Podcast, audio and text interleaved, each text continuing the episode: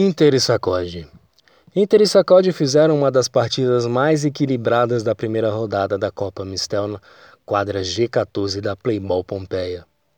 Os dois times vieram com muita garra e muita gana em busca do resultado positivo. O Inter começou a partida dominando as ações, a equipe colorada teve o maior tempo e maior posse de bola. E durante os primeiros minutos, o que pôde ser visto era o Inter com posse de bola e o sacode posicionando sua linha de marcação para jogar nos contra-ataques. E nos contra-ataques do sacode, Diego acertava grandes chutes que ficaram nas mãos do goleiro Bruno do Inter.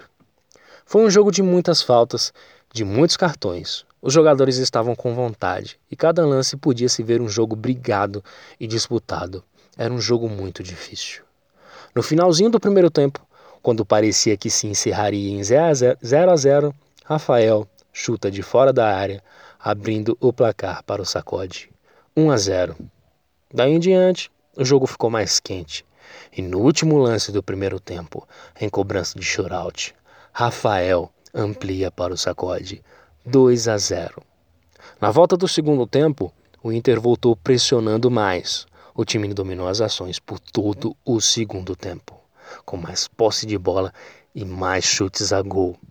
Leonardo, goleiro do sacode, fez várias defesas, mas a pressão foi muito grande.